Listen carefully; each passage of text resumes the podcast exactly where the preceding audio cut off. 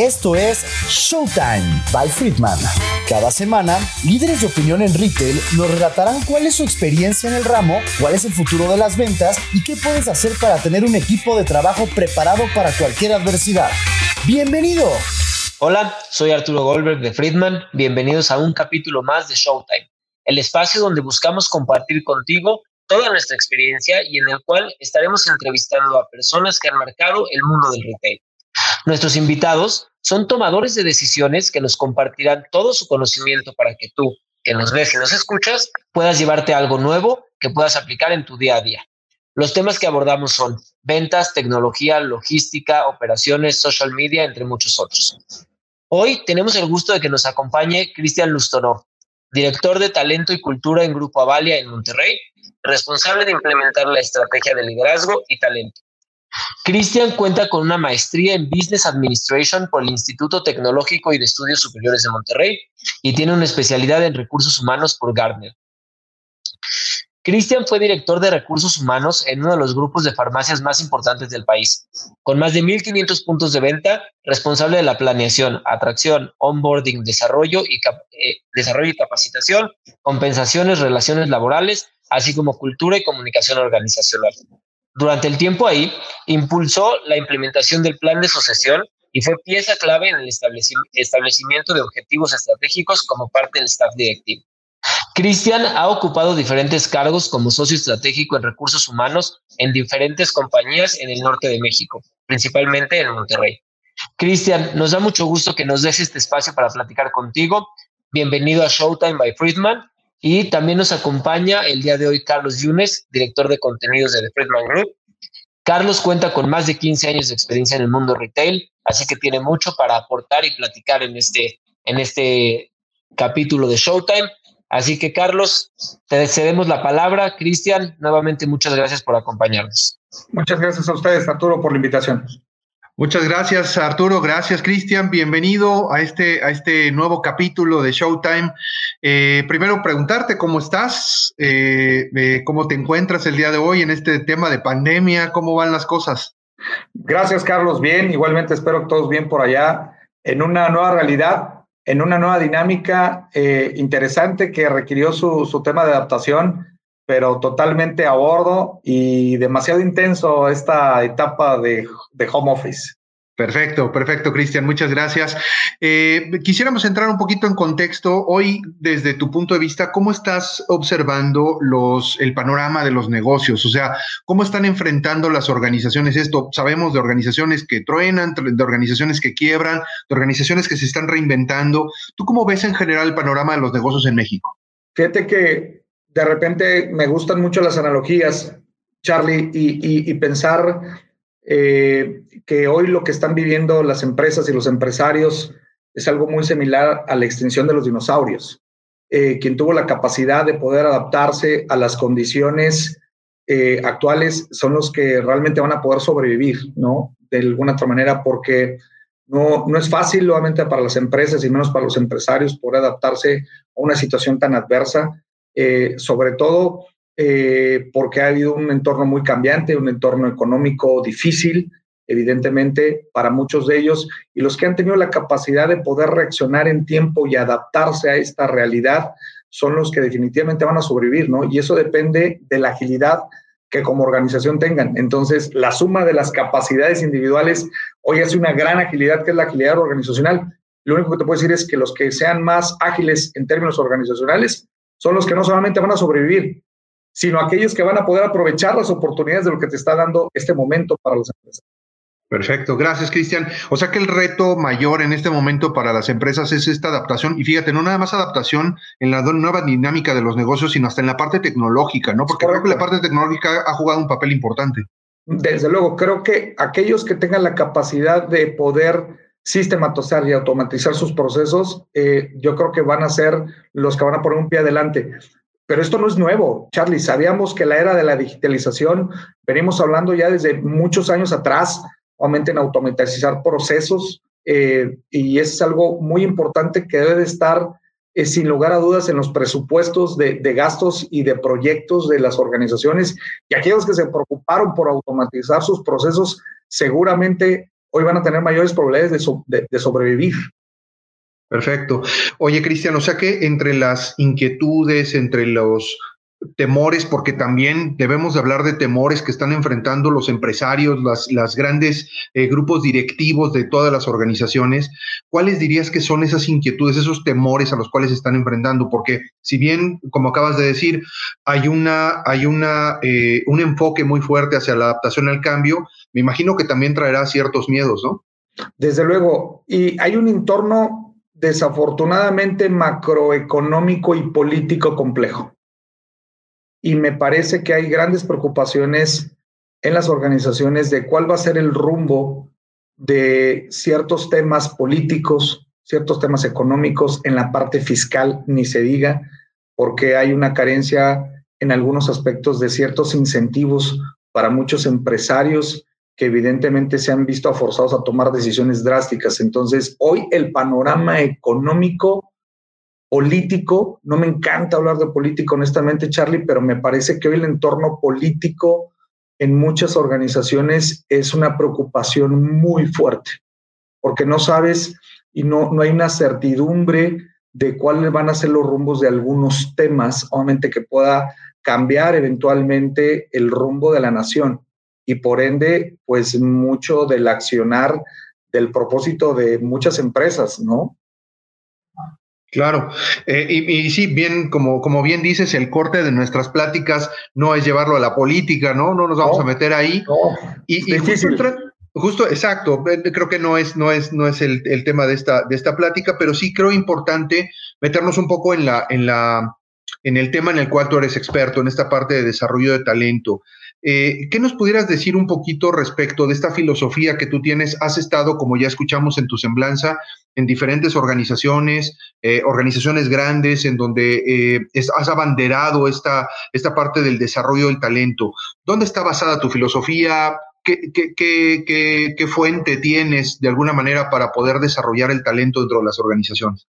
Y te voy a decir algo bien sencillo y sin ningún apasionamiento, dirían algunos compañeros por ahí, ni romanticismos está centrado en el amor.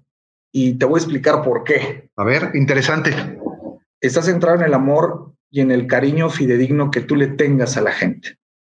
Cuando tú verdaderamente tienes una estrategia que está orientada, obviamente, y fundamentada en el amor y orientada hacia el bienestar de las personas y el crecimiento y la preocupación fidedigna en el desarrollo de sus personas, estás inyectando eh, muchos eh, miligramos, obviamente, de compromiso cada vez que tienes acciones hacia ellos. En automático, el nivel de compromiso que se va adquiriendo en la gente es impresionante ver cuando ven acciones y esfuerzos específicos, Charlie, que van orientados a desarrollar, a proveer un ambiente propicio para el desarrollo, el nivel de compromiso es en automático, no necesitas hacer más, simplemente demostrarle a la gente que hay un cariño y un amor fidedigno al desarrollo de ellos como profesionistas y por ende como personas. Eso cuando se ponen acciones específicas que no solamente se queden en la parte filosófica de we love people, la verdad es que hay que ser muy consistente diría mi madre que en paz descanse, hechos son amores. Y, cuando tú realmente traduces una estrategia de talento en acciones concretas que lleven a la gente a crecer y desarrollarse, y me parece que es donde formas un ambiente propicio para la productividad y el nivel de compromiso de la gente es tan grande que es difícil pensar que esa gente quiera salir de tu organización. Y en tiempos difíciles, hoy pandemia, una gente cuando siente el compromiso de su organización, de sus accionistas, con, con, con ellos como ser humano, porque hoy obviamente ha traspasado la barrera laboral, decir, ¿cómo me tratas como ser humano? Hay una situación de vida, preocúpate por mí, no porque sea un número de empleado, sino porque a lo mejor si tú me permites trabajar en casa, puedo atender a mis hijos porque soy madre soltera o de familia y puedo atenderlos y tengo la oportunidad de estar con ellos eh, y, destinas diferentes vehículos y acciones la gente se lo va a tatuar y evidentemente lo único que vas a obtener es un compromiso y un desempeño que va a ayudar a la organización a hacer una suma de grandes desempeños por el, el tratamiento y el amor fidedigno, que me parece que ese, esa es una gran diferencia. Está, está muy interesante esto que comentas y me surgen dos preguntas, Cristian. Uno, convencer a la alta dirección de este concepto de amor, de cariño hacia la gente, no es sencillo porque, como bien dices, es un concepto romántico. Entonces, si quieres, vamos primero con esa pregunta y luego vamos a la, a la otra. Adelante, te escucho. Sí es difícil porque hay un número y en su cabeza son empresarios. En su cabeza está el tema de la rentabilidad. Por eso hay que ser puntual, pero hay que ser muy en la parte de la ejecución de todos los accionables y los procesos que haces en pro de la gente tienen que tener un resultado tangible.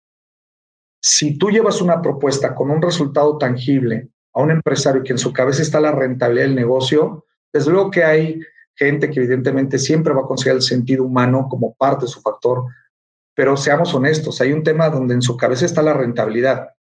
Business or businesses. Entonces, eso es muy importante siempre como socio estratégico considerar que lo que tú hagas va a tener un impacto en el desempeño de la organización, en el desempeño financiero de la compañía.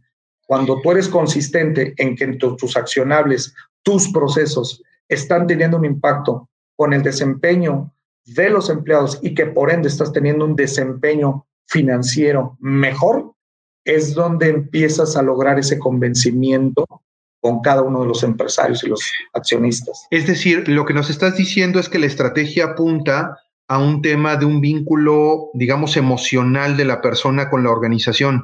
Correcto. O sea, buscar, eh, eh, sabemos perfectamente que eh, un público millennial, que son muchos de los que nos escuchan hoy, está, está de alguna manera etiquetado como que brinca de trabajo en trabajo y esto, lograr esta fidelidad, esta, este, este vínculo emocional con la, con la organización, hoy resulta un reto importante, pero ¿es a lo que apunta la estrategia?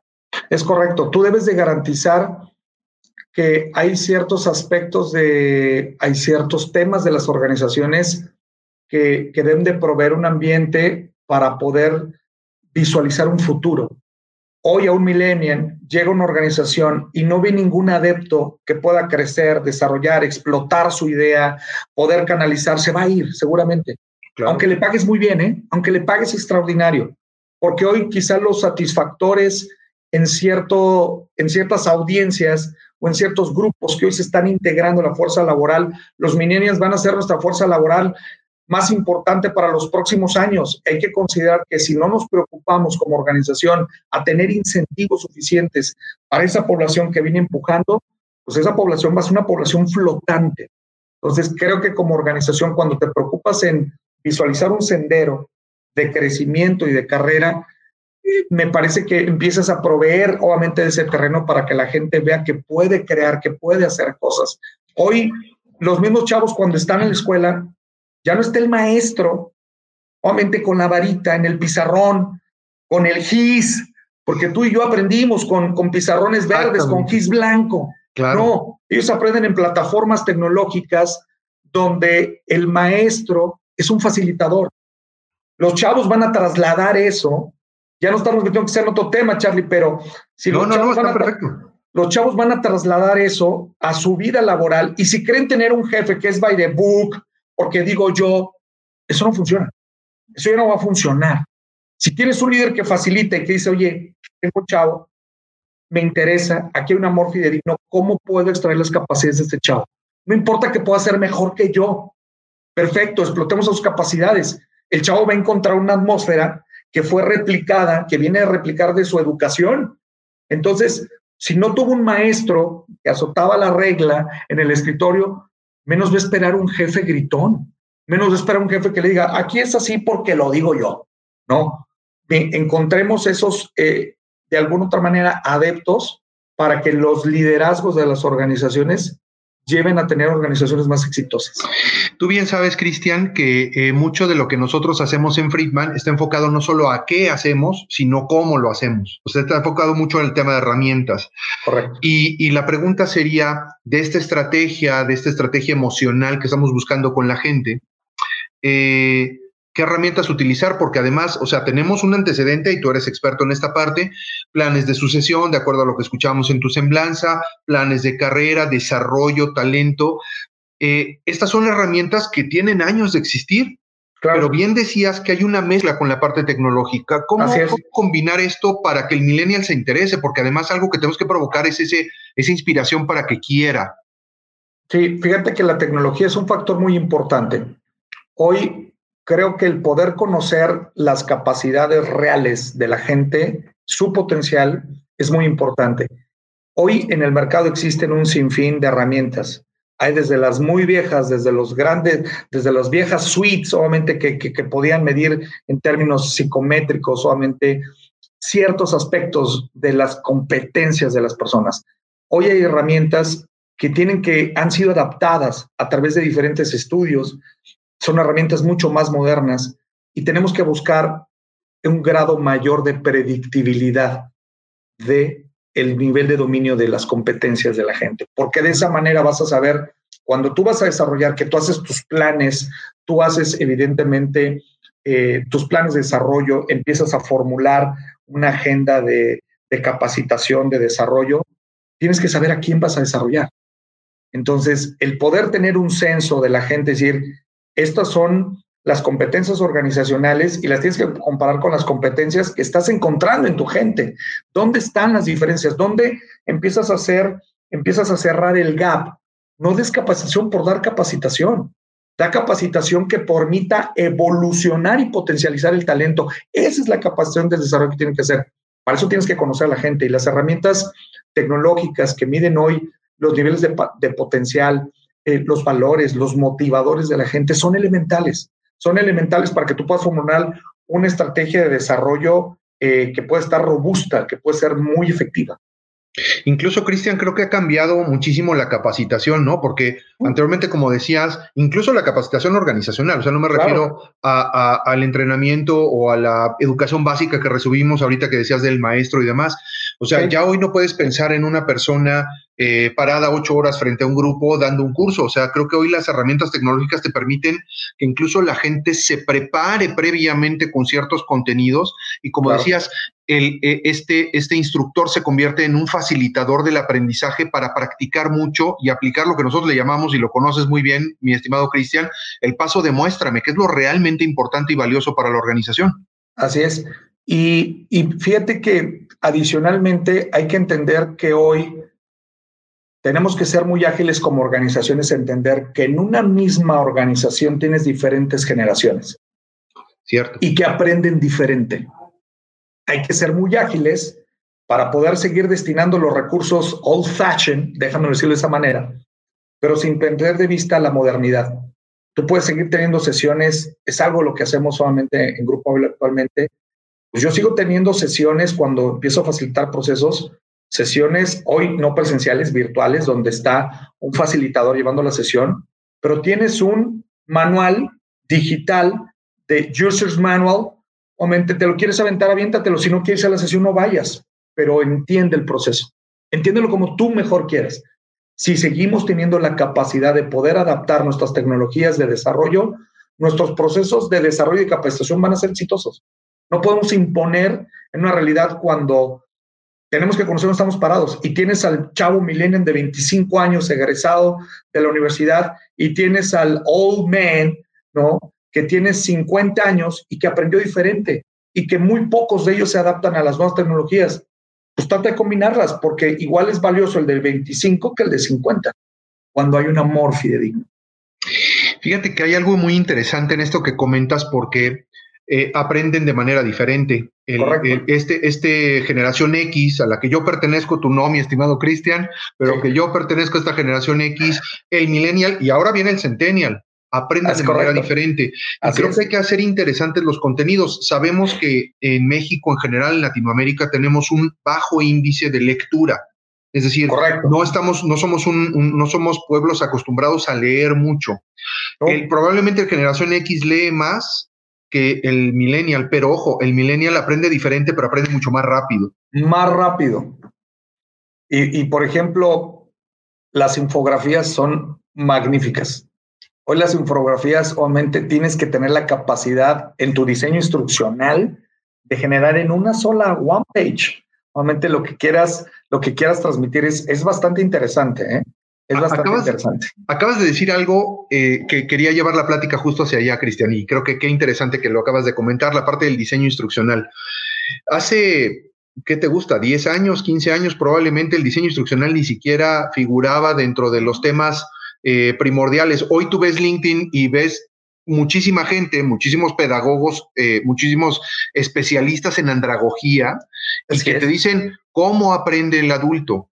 Así es. O sea, yo, yo ahora, bueno, pues, ves, ves el título de, de, mi, de mi posición dentro de Friedman, yo soy el director de contenidos y tenemos dentro de nuestra, nuestra estrategia la parte de diseño instruccional. ¿Tú cómo ves esta parte tan relevante en el diseño de un curso, porque además ya no nada más se trata de tomo el manual, le doy el contenido y le doy un curso y aprende. E, es importante la forma, no nada más el fondo, sino la forma, Cristian. La forma y el seguimiento. Hay tema de tracking, porque hoy, bien mencionábamos, va a seguir existiendo cierta capacitación presencial de unas jornadas de seis, ocho horas, pero tenemos que generar contenidos inteligentes, contenidos creativos que le permitan a la persona entender cierta parte metodológica, teórica, pero tu organización tiene que trabajar también en una plataforma o vamos a decirlo en un escenario o en construir escenarios donde puedan empezar a aplicar rápidamente lo que están aprendiendo. Entonces, sabemos que vamos a desarrollar allá las capacidades de la gente y, creo que si tú puedes dar un extraordinario curso, pero la gente cuando regrese a su lugar de trabajo no va a poder aplicar nada, pues eso no es lo mismo, aunque hayas tenido el mejor diseño instruccional. Entonces, me parece que hay una combinación bien importante. El diseño instruccional debe de ser, obviamente, sumamente parcial. Y mientras más práctico sea el diseño instruccional, entendiendo eh, hasta la misma duración de los mismos cursos o talleres o workshops, hay diferentes esquemas donde pues muchas organizaciones, muchas universidades, tú ves las sesiones de hoy, obviamente de los chavos de, de, las escuelas, ya no son aquellas clases de tres, cuatro horas, ¿no? No, son sesiones de una hora, hora y media, dos horas, ¡pum! Porque tienes, creo que esta, estas generaciones nos están enseñando verdaderamente a, aprender y a poder ejercitar los ciclos de atención.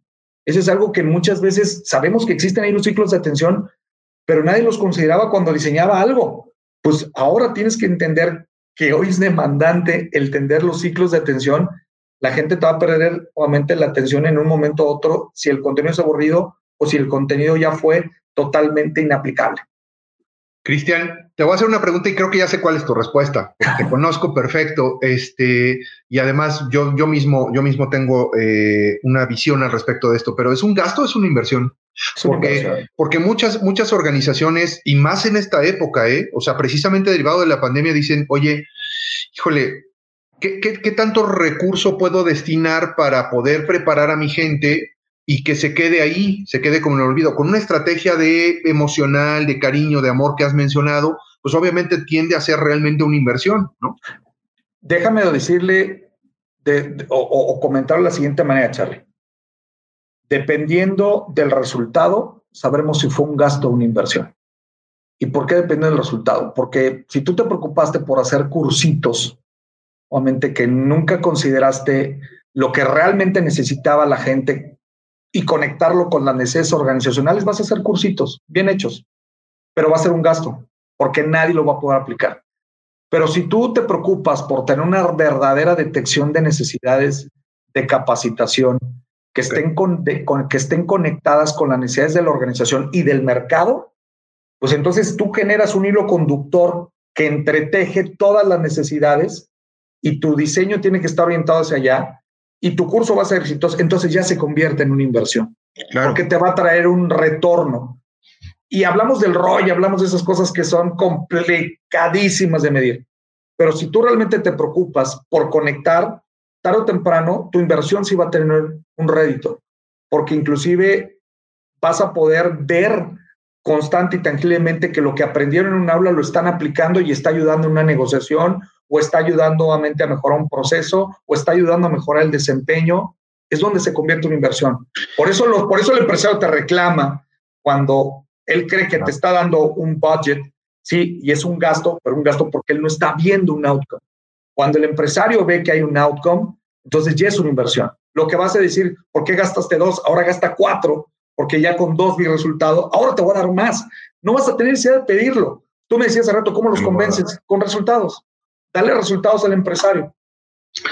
Acabas de decir algo también interesante de esta conexión de la estrategia, de esta conexión de la parte de, la visión, de la misión, del propósito, como ahora le llaman en algunas organizaciones, de los objetivos estratégicos, con lo que pasa en la parte de abajo. Pero en el medio, creo que también hay una labor importante desde el punto de vista de talento, de trabajar con esos mandos medios, porque los mandos medios de alguna manera son el canal, son el medio, o sea, el curso es, un, es uno de los medios, pero la manera de reforzar todos los días es esos mandos medios. ¿Qué piensas al respecto, Cristian? Yo creo que es fundamental.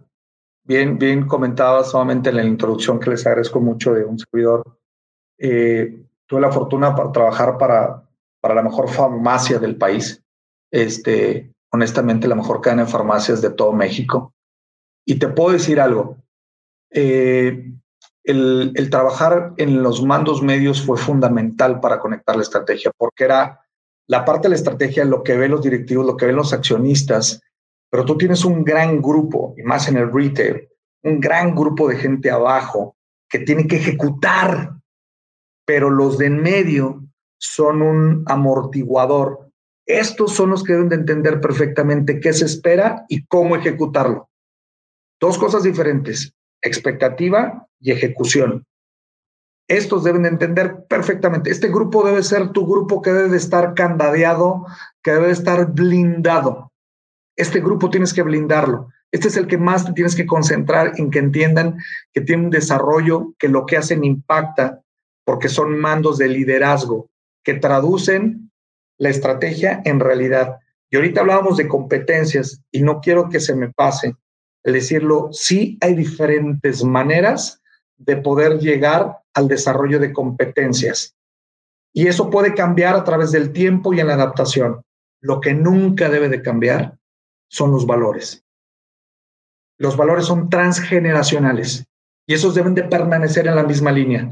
La esencia de los dueños, la esencia del accionista debe de permanecer impresa, tatuada en la organización por diferentes medios a través del tiempo. Sí, porque de alguna manera es la filosofía, es el ADN con el cual vive la empresa. Es, con lo que la empresa creció, donde la empresa nació. Y esa es la parte que a grandes organizaciones, a pesar de que fueron creadas hace más de 50, 100 años, hay ciertos valores que siguen intactos en las compañías. Cristian, estamos muy, muy picados en esta plática y creo que eh, me, me, encantaría invitarte a una segunda entrevista en donde profundicemos sobre el tema del liderazgo, donde profundicemos sobre el tema del liderazgo, porque acabas de mencionar algo en los mandos medios que me parece fundamental. Poder que nos lo diga la gente, si les gusta nuestro podcast, que nos lo diga la gente, man. Sí, seguramente, seguramente vamos a tener mucha gente que les va a gustar la plática, Cristian, y agradecerte. Yo quisiera nada más para ir cerrando nuestra conversación del día de hoy, Cristian, eh, eh, en, en, la comedia, tú sabes que yo por ahí tomé un curso de comedia, no me considero un comediante, no lo soy ni lo seré, pero eh, le llaman dejar propina.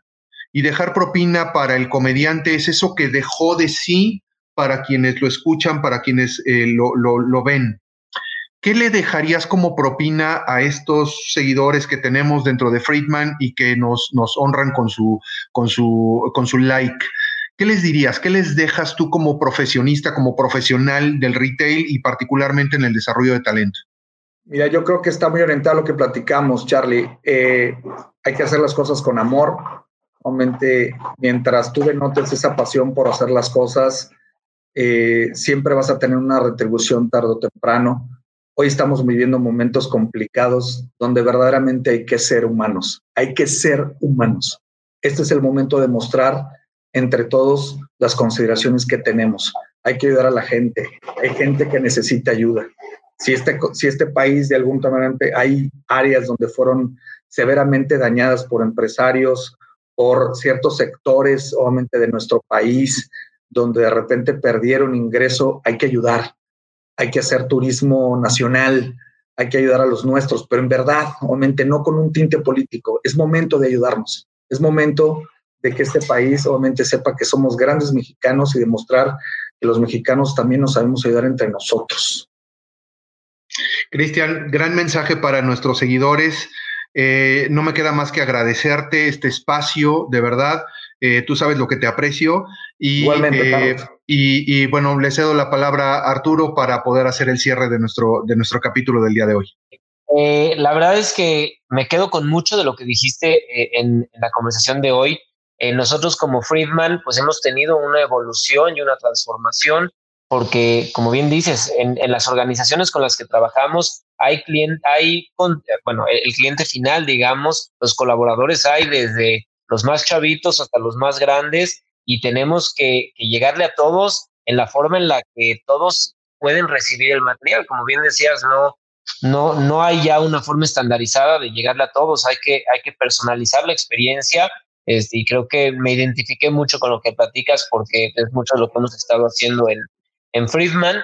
Eh, y también, pues este último mensaje que diste de apoyo, pues yo, yo agradezco que, que estés predicando con el ejemplo, ¿no? Eh, eh, estando aquí en, Showtime by Friedman eh, y compartir tu experiencia para ayudar a, a, todos nuestros escuchas, pues es, es maravilloso, ¿no?